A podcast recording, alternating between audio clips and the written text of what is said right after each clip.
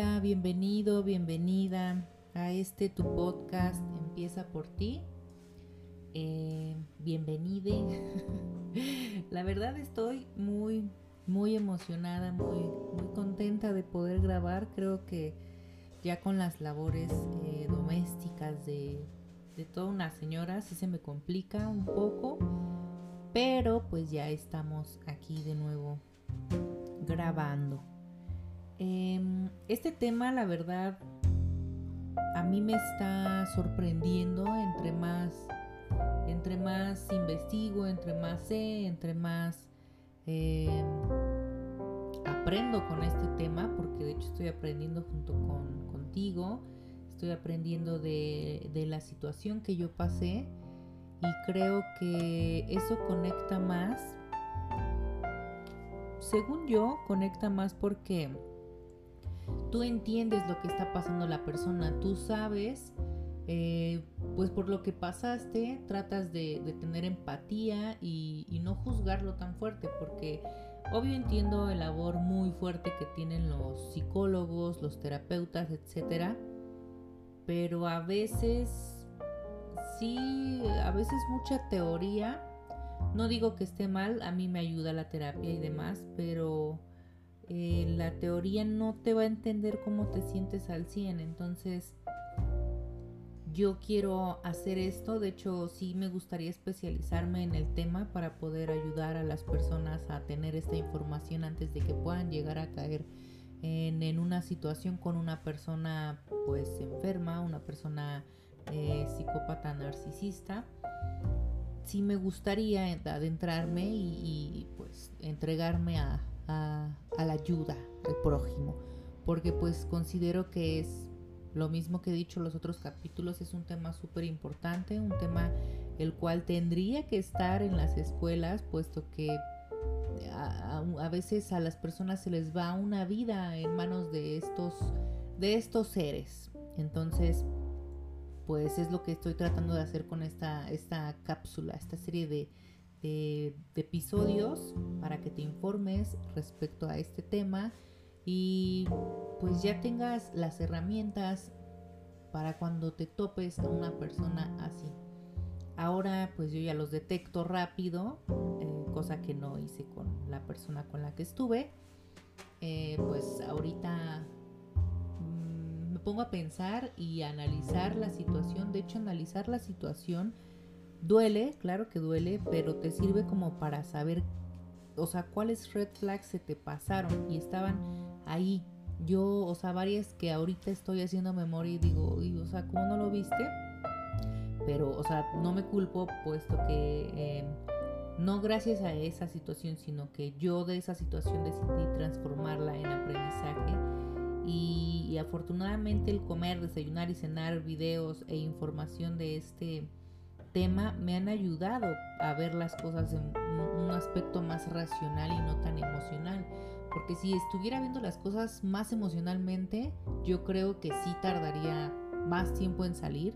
Ahorita es muy reciente, pero lo estoy viendo más racional, más eh, paso por esto y estoy detectando todos los puntos que, que dejé pasar. Estoy detectando, em, por ejemplo, eh, cómo, cómo em, actúan, cómo, cómo accionan estas personas, cómo te enganchan.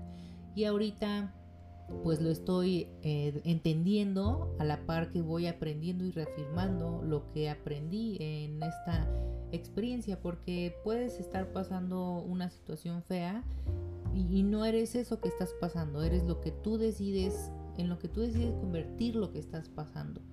No, reitero, no es gracias a esta persona y gracias maestro que me enseñaste, no, es lo que tú hiciste con lo que pasó. Entonces el único crédito siempre va a ser para ti. Y pues el tema de hoy em, son como temitas chiquitos, pero van de la, de la mano con todo esto. No quise hacer un temita por episodio, puesto que eran muy, muy breves. Em, después del bombardeo de amor, después de que esta persona se pintó la, la octava maravilla, y tú le creíste. Después de eso, eh, bueno, yo recuerdo que ya lo dijimos en el, episodio anterior es una persona que, o sea, te llenaba de todo, cumplía todas tus expectativas, era tu alma gemela, em, te hacía caros, eh, caros, te hacía regalos caros, viajes, etcétera, etcétera, cosa que yo decía, ay, qué padre, ¿no? Me, ha llegado el bueno. Em, en resumen, te endulzan tanto, tanto que es la etapa en la, en la que ellos te enganchan. Pasando esa etapa, que es la del bombardeo de amor, empieza el refuerzo intermitente. Estas personas, cuando se dan cuenta que no, no pueden tanto contigo o, que tu personalidad es un poquito imponente y que los empiezas a, a retar intelectual y emocionalmente, dicen, ah, esta sí me va a costar un poquito más energía. Ellos gastan mucha energía, de por sí gastan muchísima energía en tratarte de convencer que son buenas personas. Esto los hace gastar el doble de energía y no están dispuestos a eso.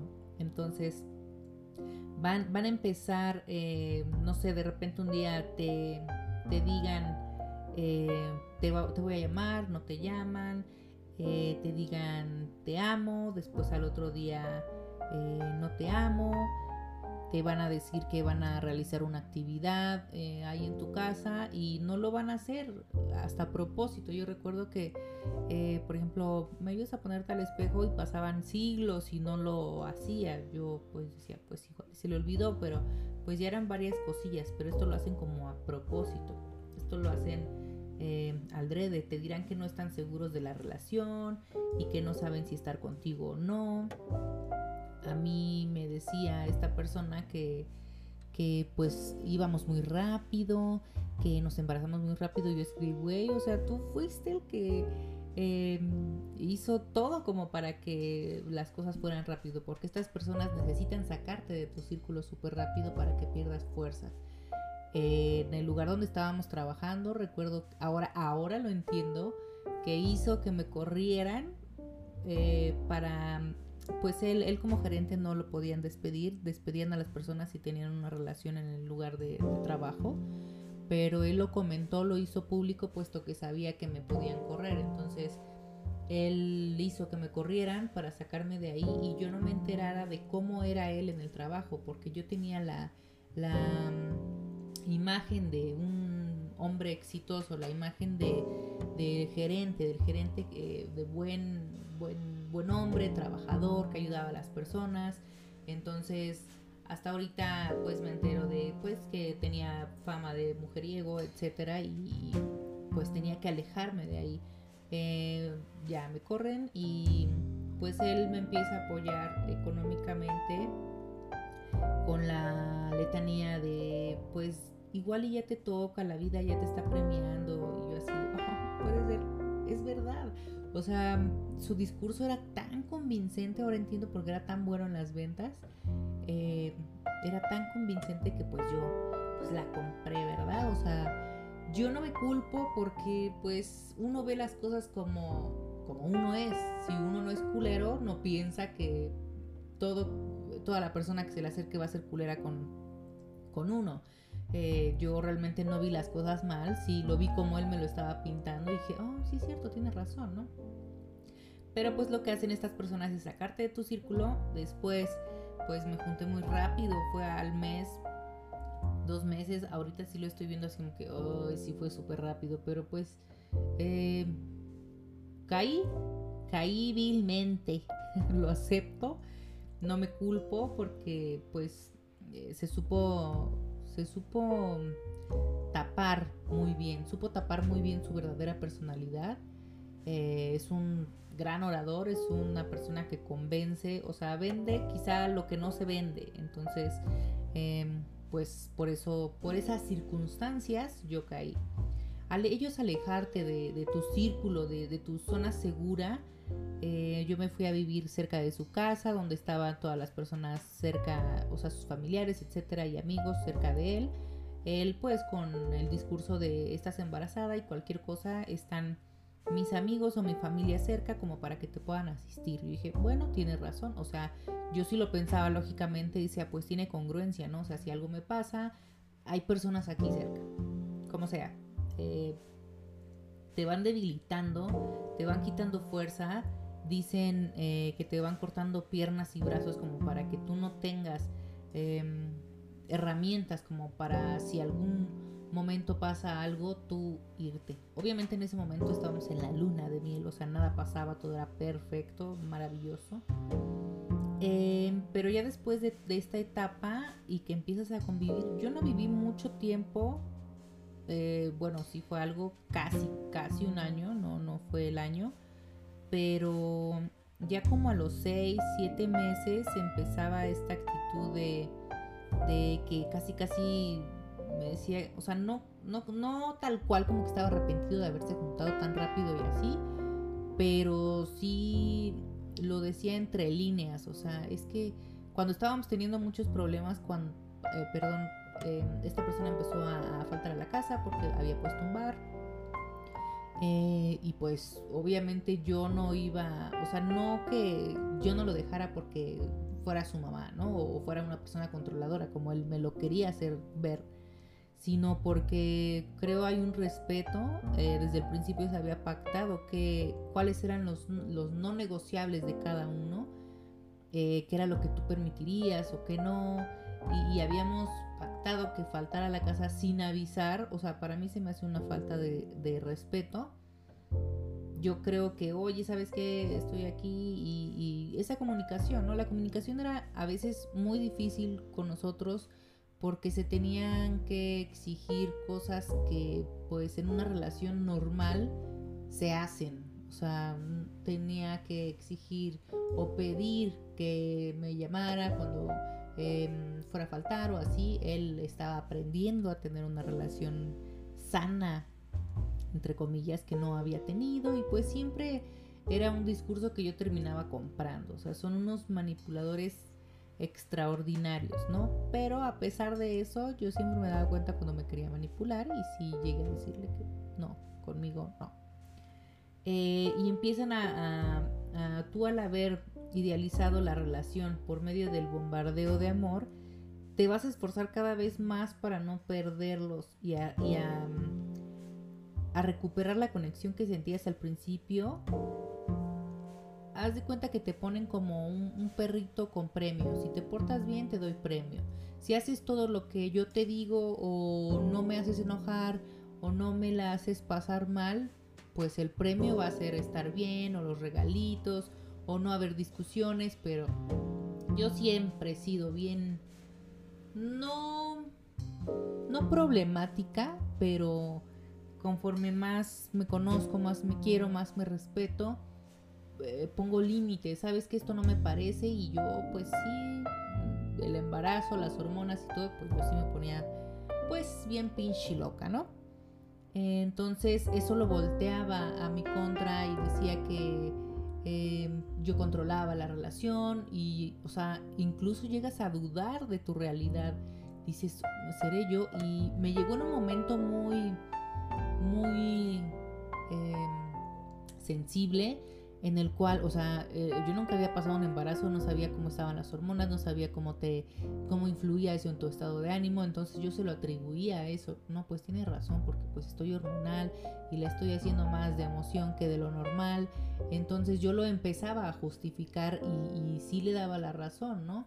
Em, tanto que ya no llegaba y yo ya no le decía nada, porque eh, pues no quería tener problemas. Yo siempre supe, siempre supe en el fondo que yo iba a terminar dejándolo. Eh, pero quería que fuera más adelante, no, no en, esa etapa, porque ya habían muchísimas cosas que no, que no me cuadraban con, lo, con la presentación que él había eh, hecho ante mí al principio y pues claro, obviamente él me pudo haber dicho mil cosas, pero sí actuaba con base a, ellas, o sea, me trataba súper bien, me compraba todo lo que yo quisiera, me consentía demasiado, no trabajes, yo te cuido en el embarazo, o sea, la perfección andando. Entonces, pues yo le creía lo que él me decía, puesto que sus actos sí coincidían con lo que eh, predicaba, ¿no? Entonces no hubo nada como que me hiciera sospechar. Al ellos tener el refuerzo intermitente, te van generando esa inseguridad entre si seré yo, seré yo la que la estoy cagando, seré eh, yo la que estoy haciendo que peleemos constantemente e inclusive, o sea, imagínense, yo lo veo ahora de fuera y digo, sí, o sea, era súper obvio. Estábamos buscando como eh, terapia de pareja una vez al mes, pero yo lo veía como eh, sano, realmente es sano la terapia de pareja, no va solo cuando está súper mal, vas como para orientarte y, que haya una que haya un diálogo sano entre ambas ambas personas. Entonces yo lo veía así. Yo todo lo que se trate de retroalimentación y crecimiento lo voy a tomar. O sea, con pareja, sin pareja, familia. A mí me gusta muchísimo aprender de todo lo que he pasado, me gusta muchísimo aprender día con día. Em, en todos lados veo maestros. Entonces sí quise eh, pues remediar todo lo que estaba sucediendo porque pues yo se lo atribuía al embarazo y aparte él decía, pues es que mm, estoy pasando todavía un duelo y la chingada y yo así de, güey, entonces, ¿para qué haces todo ese desmadre de querer tener una relación con una persona? Porque muchas veces yo traté como de, poner un alto y decir, no, pues te acabas de separar y bla, bla, bla. No le hice mucho caso a mi intuición. Y pues él me envolvía diciendo que eso ya había terminado, mil años. O sea, hizo lo imposible porque estuviera con él. Ya estuvimos juntos. Em, o sea, había algo que no me parecía y yo lo voy a cambiar, mi amor, porque quiero ser mejor persona, ya estoy cansado de cagarla, ya tengo casi 40 años, que mm, ya, o sea, ya quiero, quiero una vida más relajada. Cosa que no, no era verdad, pero pues eh, estas personas al fijarse en, seres empáticos, eh, personas que les gusta ayudar, pues te quedas y dices, bueno, o sea, crees en, el crecimiento de las personas y, por ende, como tú lo haces contigo, tú crees que las personas sí lo puedan hacer. Entonces es este tipo de, gente te analizan tan bien que saben qué decirte, que saben eh, las palabras que tú quieres escuchar. Y pues en alguna ocasión sí, sí me llegó a decir que, que él no mentía, que, que qué le costaba a él decirme lo que yo quería escuchar, cosa que sí estaba haciendo. O sea, te dicen la verdad entre mentiras, ¿sabes? No sé cómo explicarlo, pero entre, como dicen, entre broma y broma, te dicen lo que están haciendo. Entonces, de esta manera juegan ellos con tu mente, eh, que te culpes y ahí empieza a bajar tu autoestima, ahí empieza a, bajar tus defensas, ahí empiezas a... Y más de la forma que yo estaba, o sea, yo estaba súper aislada porque mi embarazo era de alto riesgo, yo no salía de la casa por lo de pandemia, o sea, estaba súper aislada. Me fui un poco lejos y apenas si me iban a ver mis amigas y, familia, entonces pues él se, se agarró de eso como para eh, tenerme a mí en mi castillito lavándome el coco con una personalidad que pues era inexistente. Pero de eso ya hablaremos más adelantito. Después de esto, de hacerte quedar como la chiflada y, después eh, generarte esa inseguridad de que si me ama, no me ama, estoy haciendo algo bien, algo mal, será mi culpa, no será mi culpa. Después de eso viene la disonancia cognitiva. Esta es la parte más tremenda de la historia. O sea, es lo más fuerte que puedes pasar con un narcisista encubierto. Una vez que el narcisista haya visto que ya estás enamorado y a base del refuerzo intermitente, la víctima entrará en una disonancia cognitiva. La víctima poco a poco dejará de ser ella misma ya que intentará complacer a su narcisista para no perderlo. ¿Qué es la disonancia cognitiva? La disonancia cognitiva es un mecanismo psicológico que hace que tendamos a mantener eh, coherentes nuestros sistemas mentales y que no tengamos ideas disonantes y que generen malestar emocional. Eh, se aburren enseguida de todo y con el aburrimiento les llega el que ya no quieren hacer ningún esfuerzo en mantener la máscara y llega la fase del desprecio y es ahí donde empieza a haber disonancias. ¿Qué es lo que pasa aquí? La víctima se encuentra conectada a dos cogniciones disonantes. Esta relación es buena, esta persona me quiere y valora, una serie de hechos diferentes que te hacen pensar que te engaña. Se los se los traduzco al idioma de lo que está pasando en su relación. Esta persona lo que va a hacer es que como ya estás muy enganchado, ya no le va a interesar mantenerte enamorada. Van a empezar a dejar de haber regalos, sorpresas, van a empezar, va a empezar a dejar de tener las atenciones que tenía para contigo. Y tú te vas a preguntar, o sea, ¿qué está pasando? Si será mi culpa y con el refuerzo intermitente eso te lo refuerza, como su nombre.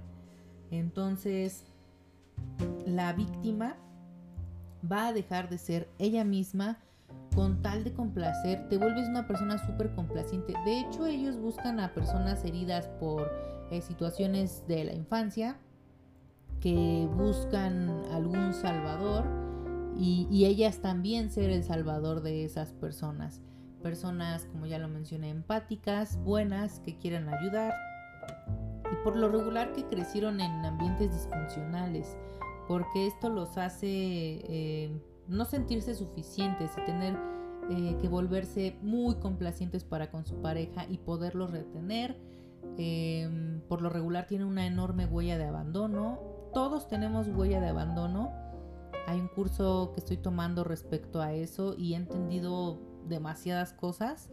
Entonces ellos ven tu herida y la utilizan a tu favor para convertirse en todo lo que tú querías o quieres o has, idealizado en alguien. Entonces son tu alma gemela, en pocas palabras empiezan a tener, estos, esto te hace no saber a qué atenerte, esta disyuntiva los mantiene en un estado de paralización y no saber qué hacer.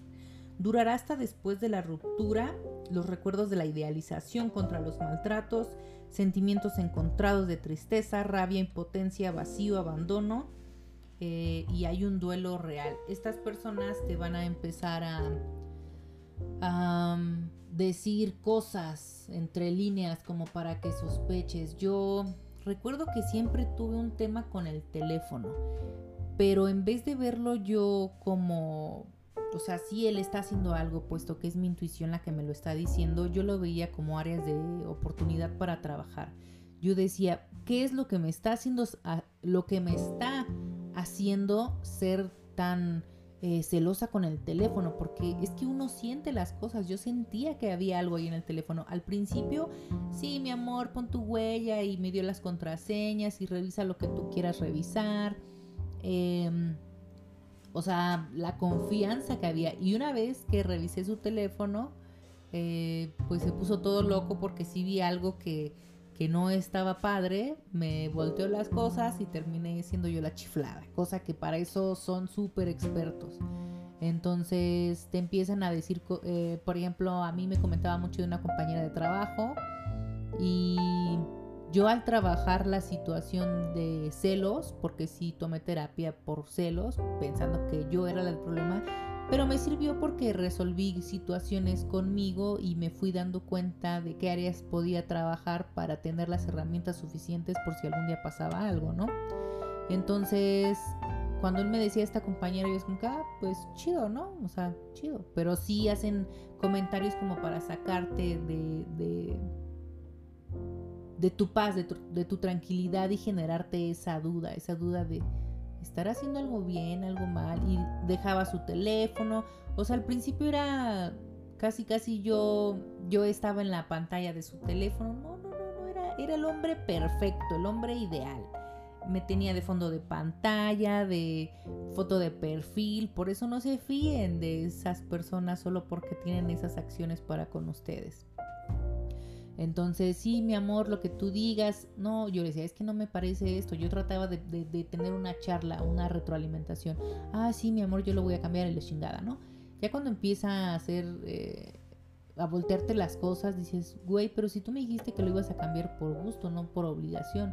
No, es que tú me intentas controlar. Entonces ya empieza a haber esa disonancia cognitiva entre si es real lo que pasó o la etapa del bombardeo de amor ¿Era él realmente? Entonces, ¿quién es esta persona? Eh, es ahí donde empieza la disonancia cognitiva, porque es una lucha entre lo que sabes y lo que ves y lo que sientes. O sea, eh, te estás volviendo loco. ¿Por qué? Porque al tener estos arranques, haz de cuenta que es como un, un, alien.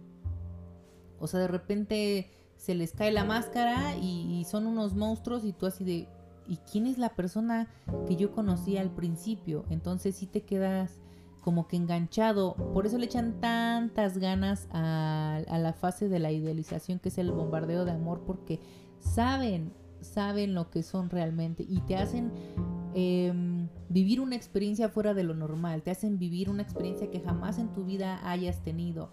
Viajes, o sea, todo es, es demasiado. Entonces, por lo mismo te enganchan desde ahí y es difícil que puedas salir. la disonancia cognitiva también es cuando te empiezan a dar o a meter eh, celos. A mí de repente él hacía comentarios a propósito de su ex, eh, que habían hablado, primero que no hablaban, después que ya habían empezado a hablar por mensaje, después que ya, este, que WhatsApp, que porque la comunicación con los niños y la chingada, y al principio sí me dejaba ver como las conversaciones, em, y ya después empezó a volver muy, muy, muy celoso con su teléfono. Se metía hasta el baño con el teléfono y se tardaba horas y creo que la mayoría sabemos qué significa eso, ¿no? Pero pues yo no me quería enfermar puesto que estaba embarazada y no quería pasar un mal rato. Entonces decía, si él va a hacer algo, lo va a hacer en cualquier momento y en cualquier momento me voy a enterar. ¿Qué es lo que pasa después de la, de la disonancia cognitiva? Que es esa batalla entre lo que eh, tú estás viendo y lo que esa persona te está diciendo. Después de esto empieza... Eh, la devaluación. Después de la disonancia cognitiva empieza él a, descartarte. Em, en algunos casos te bota de la noche a la mañana porque pues ya no, ya no le sirves. Cuando tú eres una persona firme, una persona que si algo no le parece lo va a comentar, que se está dando cuenta de sus manipulaciones, de todo lo que él está haciendo, ya no le, ya no le sirves, ya no le, le funcionas como combustible, porque ellos necesitan alguien más moldeable, alguien más, eh, pues, que no, que no se las haga tanto de emoción, en resumen. Hay personas que han durado 30, 10, 20 años con estas personas y de la noche a la mañana los dejan. Entonces ahí es también donde se presenta la disonancia cognitiva entre si lo que pasó fue real, qué es verdad, lo que fue al final o lo que era al principio. Em, la devaluación eh, consiste en que empiezan a criticarte, te dicen algo lindo, pero tú te sientes rara o incómoda porque te lo dicen como eh, doble sentido Puede durar mucho tiempo ya que es muy sutil. Notas que algo no está bien, pero no sabes muy bien qué es. No sabes qué ha cambiado, pero la persona narcisista ya no parece ser esa persona perfecta.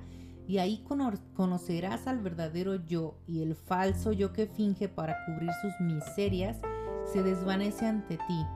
Proyectan su inseguridad sobre ti y en esta etapa ya no atiende a todos tus llamados. Deja de ser el detallista como lo comentaba ya no eres su centro de atención, pero te sigue tratando de repente bien, de repente mal, ya que no te quedarás, no te quedarías si fuera todo malo. De vez en cuando te da ese caramelo de premio, te da y te quita para que te hagas para que te hagas dependiente a él, generándose un vínculo traumático ya que te agreden y después te aman. Y entre el love bombing y la devaluación te mantienen aislada. En resumen, te pintan como la loca, celosa, controladora, etc. Y después regresan al refuerzo intermitente que es, em, eh, sí te amo, te adoro. Y, tú te quedas como perrito esperando tu premio, a, si hiciste las cosas bien te van a volver a tratar como al principio porque una persona normal, eh, pues yo creo que no, no, no te trata bien, genial al principio y, después bien mal, no. Si es amor y lleva una relación súper larga de 10, 20, 30 años y el amor se empieza a apagar o a acabar, pues se habla, se llega a un acuerdo y pues bye, ¿no? Pero estas personas no. Estas personas fingen ser alguien que, que no, no, pues no, no, nunca fueron para engancharte y ya no puedas, ya no puedas irte. Yo me preguntaba, es como que no, pues ya no es tan detallista, ya dejó de hacer muchas cosas, ¿qué está pasando? ¿Seré yo la del problema? ¿Por qué lo dejó de hacer? Me estoy volviendo muy intensa. O sea, empiezan a jugar muy cañón con tu mente para que tú dudes de ti, para que tú eh, e inclusive te empieces a culpar o a justificar también sus acciones. Entonces, ellos al, tener esta devaluación bajan tu autoestima, es lo que quieren, molerte, moler tu autoestima para que por fin te quedes sin defensa, por fin te quedes sin brazos ni piernas y poder ellos moldearte a su antojo. Em, de repente ves quién es y te asusta, pero con su bombardeo de amor te jala de nuevo y para evitar discusiones te guardas comentarios, tratas de suavizar su ira y él hace que, tus fuerzas se caigan cada vez más. Esta persona a mí me decía que pues él era muy enojón. Yo decía, bueno, es una persona enojona, yo soy relajada, entonces hacemos como match perfecto. Empiezas a, a justificar las red flags que no debiste dejar pasar, pero por una u otra cosa decidiste cerrar los ojos. De hecho es lo que tienes que hacer. Em, al revés, cerrar los oídos y quedarte con lo que ves, pero pues uno lo hizo al revés. Después, em, tú te empiezas a preguntar por qué ha cambiado tanto la relación, eh, como ya lo mencioné, a culparte y el día que tú pongas un límite vas a notar el cambio hacia la, hacia, hacia la devaluación. O sea, em, un ejemplo de, esta situación, eh, yo, yo tenía una, una, ¿cómo se dice? Una forma de pensar, de no busques porque vas a encontrar, ¿no? O sea, yo siempre lo decía y preferí no revisar sus teléfonos porque yo sabía que iba a encontrar y desgraciadamente por eso yo sabía que lo iba a dejar porque no me gustaba sentir esa incertidumbre, no sentía seguridad ni paz con él, siempre era como es que hay algo, pero no sé, con los narcisistas siempre vas a saber o sentir que hay algo, pero no vas a saber qué es y te vas a quedar a investigar qué es lo que está pasando. Entonces, pues saquen sus Kleenex. Aquí está la parte más triste de la historia. Yo recuerdo que ese, ese día, eh, pues yo estaba tranquila y, o sea, yo ya embarazada y en la noche me llegaron unas capturas de pantalla, pues de que él en resumen andaba de perro con una muchacha. Al momento de yo leer, leerlo, o sea, él era otra persona, no era el amoroso, cariñoso que, vivía en mi casa. Él era esa persona eh, que ligaba, esa persona o sea, hasta se ponía nervioso con esta chica y, todo eso. Y yo así de, what the fuck. Entonces, obviamente, lo enfrenté. No lo enfrenté porque esa vez había ido a festejar su cumpleaños, pero sí le mandé mensajes. Y ya no supo qué decirme. Ahí empezó, ahí empezó a caerse su máscara. Ahí ya no le importaba sostener eh, esa imagen linda que tenía ante mí. Ahí empezó toda la pesadilla. Al momento de yo enfrentarlo, él me dice que, ya sabes, la típica de no, es que nos quieren separar y es alguien que a lo mejor tú conoces. O sea, toda la atención la desviaba no a lo que él había hecho, sino lo que yo estaba viendo y haciendo con la información que me habían enviado. Entonces, yo dije, ¿quién demonios eres?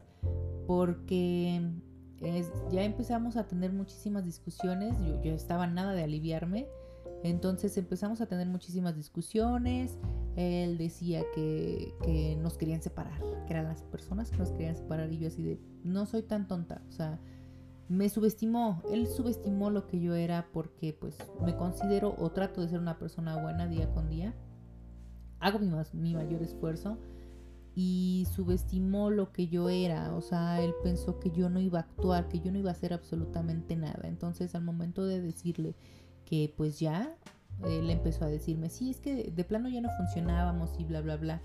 Y yo así de fuck, o sea, estaba saliendo una persona que, Yo dije, ay Sofía, ¿dónde te metiste? ¿Qué hiciste?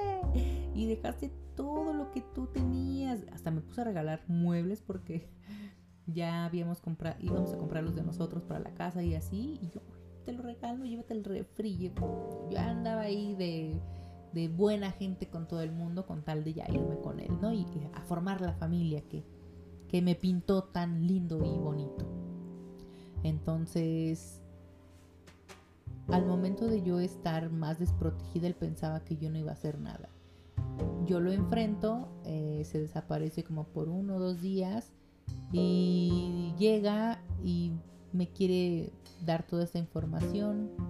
Y yo ahí es cuando se me cayó, o sea, todo mi mundo, todo mi castillo que yo tenía, se me cayó enfrente de mí. Yo no sabía ni qué hacer. Yo decía, güey, es neta lo que está pasando. O sea, no me la creía. No me la creía, no lo quería creer, no lo quería ver.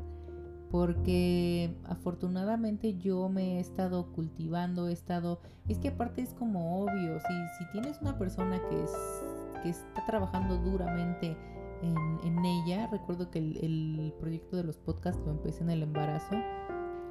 O sea, ¿cómo pretendes, cómo pretendes hacerla, güey? O sea, no hay forma. Sí, sí lo estaba logrando. O sea, el nivel de manipulación es fuertísimo porque sí lo estaba logrando conmigo. Ellos llegan a manipular hasta los psicólogos. Ellos llegan a aprender técnicas nuevas de ellos. Entonces, yo estaba estudiando el tema del narcisismo, no a fondo, no, no, no tenía con certeza bien eh, qué era. Yo, yo había estudiado el narcisismo eh, en general, no el, no el, encubierto. En este, en este caso, esta persona era un narcisista encubierto, puesto que fingía ser alguien que no era y, pues al final resultó ser un monstruo. Entonces, al yo él empezaba a faltar ya a la casa, empezaba a tener actitudes muy feas y yo ya sabía que iba a terminar. Y me, eh, me imaginaba el escenario y decía, bueno, terminamos y, ya nos separamos y mm, no me imaginaba que, iba a pasar todo lo que se avecinaba. Yo decía, bueno, nos separamos, que se haga cargo de su hija y ya, o sea, no funcionó. No, no, voy, a, no voy a forzar las cosas, ¿no? Eh, creo que ya he pasado suficientes situaciones como para forzar algo que no se está dando. Entonces, faltaba la casa días y en esos días, obviamente me dolía, no, no son cosas que, soy una chingona y yo puedo todo, no, me dolía la situación, me dolía lo que estaba pasando, pero me puse a ver videos, a informarme muchísimo del tema y yo caí en cuenta y dije, fuck, esto era lo que estaba pasando, hablando con mi psicóloga, eh, de la decisión que yo iba a tomar, que ya me quería ir, porque lo que había visto, o sea, si, si era capaz de traicionar a alguien embarazada, o sea, ¿cuántas veces no me vio la cara de, de güera, no? Entonces, yo, hay no negociables. Las personas tienen que tener no negociables en las relaciones. Mis no negociables son la infidelidad, eh, mentiras, falta de respeto, eh, en cuanto a groserías, los golpes, esos para mí son mis no negociables, que en el momento que lleguen a pisotear uno de ellos yo me voy. Eh, la infidelidad siempre he dejado a las personas cuando me he enterado de infidelidades porque no va conmigo, porque es mi no negociable eh, primario. Entonces, cuando vi esto dije, no hay forma que yo me quede, o sea, no hay poder humano. Y, ya toleraba su alcoholismo y decía, bueno, porque pues me mareaba con la, con la historia de eh, cuando nazca la niña ya me voy a relajar y bla bla bla. Y decía bueno igual y puede que sea verdad ya si no cambia pues me voy de la casa no o sea yo le estaba dando el beneficio de la duda. Entonces cuando pasó todo esto ya no le quedó de otra y, y ya no ya no le interesaba fingir porque ya no le servía porque yo ya era de las personas que le causaban un problema, que, que gastaba energía de más. De hecho, estas personas em, cuando están haciendo sus cosas gastan mucha energía y por eso tienen mucho sueño. Recuerdo que él se la pasaba a veces durmiendo. Y, ya muchas cositas que yo veía raras que no me cuadraban, que yo decía, mmm, como que aquí hay algo, como que aquí hay, algo, pero no le hacía caso a mi, a intuición porque no quería ponerme en una situación desfavorable en ese momento por el embarazo. Eh, pero pues cuando las cosas se tienen que saber, se tienen que saber. Entonces pues yo actué y sabes qué, me voy a ir y pues me fui, me fui de, de la casa y, y ya de ahí empezó a convertirse en un monstruo. Se empezó a sacar todo, todo, todo, todo, todo em, lo que me había ayudado. O sea, se convirtió en alguien. Es que no sé cómo explicarlo, lo que creo que personas que solo que, que lo han pasado lo entienden. Tú estás viendo a la persona que amas decirte cosas tan hirientes cosas que le contaste tan de, tus sentimientos, ellos saben cómo utilizarlas en tu contra, ellos saben cómo lastimarte, ellos saben dónde darte, eh, saben dónde te va a doler y tú así de fuck, o sea, no lo puedes creer, es un shock, es, eh, te quedas eh, impactada por toda la situación que está pasando, yo realmente no lo quería creer. Yo no, no quería ver lo que estaba pasando.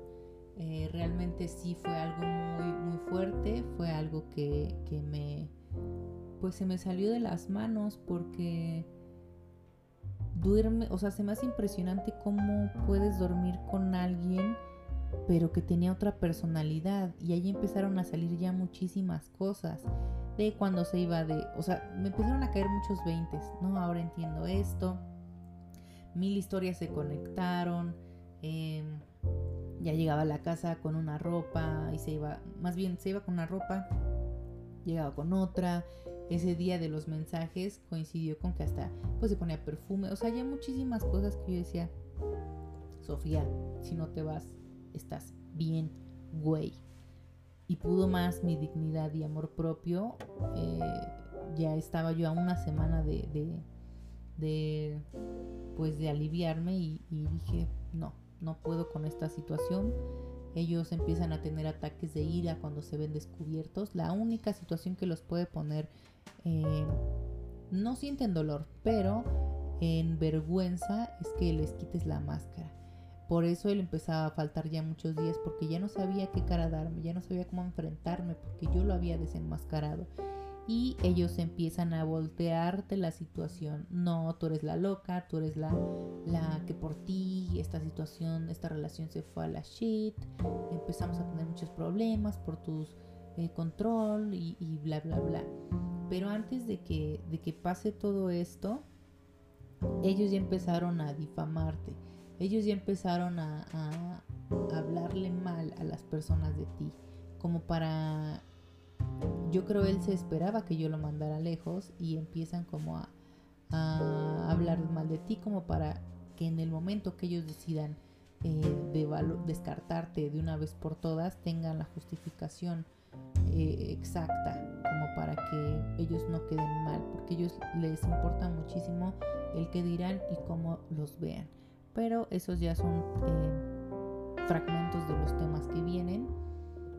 Realmente les deseo que, se informen, que, lean respecto al tema, porque es muy importante, es muy importante saber cómo detectarlos, es muy importante escuchar testimonios de, personas como tú, como yo, eh, para podernos entender realmente, porque una cosa es eh, la parte teórica, como te lo digan teóricamente, y otra cosa es pues darte ejemplos como los que yo te estoy dando en mi experiencia, exponer mi experiencia y ponerme o verme vulnerable no me hace sentir débil, al contrario, reafirma lo que aprendí de, o decidí aprender de esta situación. Entonces considero que es muy valioso que las personas eh, entreguen su experiencia al servicio de los demás para que se pueda hacer algo al respecto, para que haya más información y, no pierdas tus valiosos años con estas personas.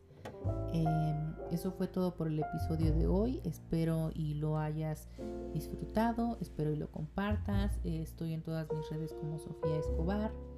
Eh, compártelo, eh, suscríbete y poco a poco crear, ir creando esta comunidad de, ayuda, de amor, porque ya hay suficiente cagada y, sigo creyendo, eh, sigo teniendo fe en la humanidad.